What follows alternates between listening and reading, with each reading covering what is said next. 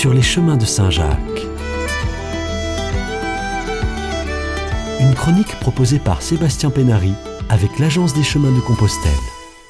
Bonjour. Touristes, randonneurs et bien sûr pèlerins se croisent chaque année sur les 17 000 km de chemin de Saint-Jacques en France.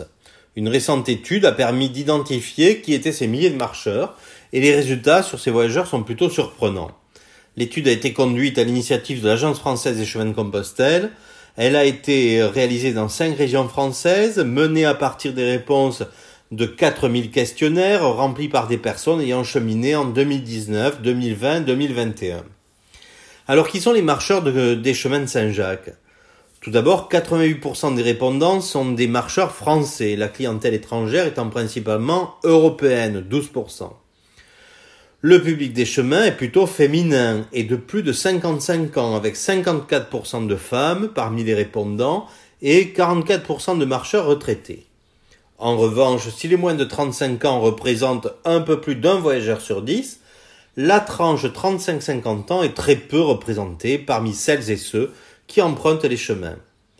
97% des cheminants sont à pied, trois quarts des cheminants se considèrent en totale autonomie, une personne sur deux marche seule vers Compostelle, mais près d'un quart des marcheurs effectuent le chemin avec des amis, 22%. Viennent les couples, 18%, et les familles, 9%. Pourquoi faire les chemins de Compostelle?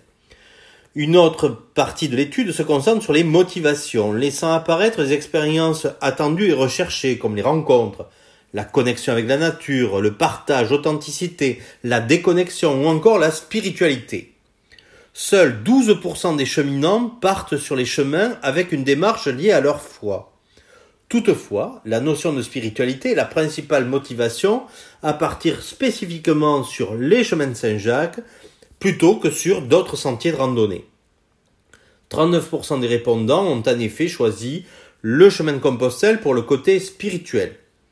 Le besoin de rupture, de prendre du temps pour soi sont présents chez un marcheur sur deux notamment lorsqu'ils ont vécu un choc de vie. Autre raison citée, l'envie de pratiquer la marche ou la randonnée, ainsi que les rencontres avec d'autres voyageurs. Les chemins de Compostelle en France sont une destination prisée mais encore confidentielle. Globalement, c'est en effet le chemin du Puy qui concentre la plus grosse activité avec 55% des cheminants, suivi du chemin d'Arles avec 13% des cheminants, du chemin de Vézelay 12% et du chemin de Tours avec 10%.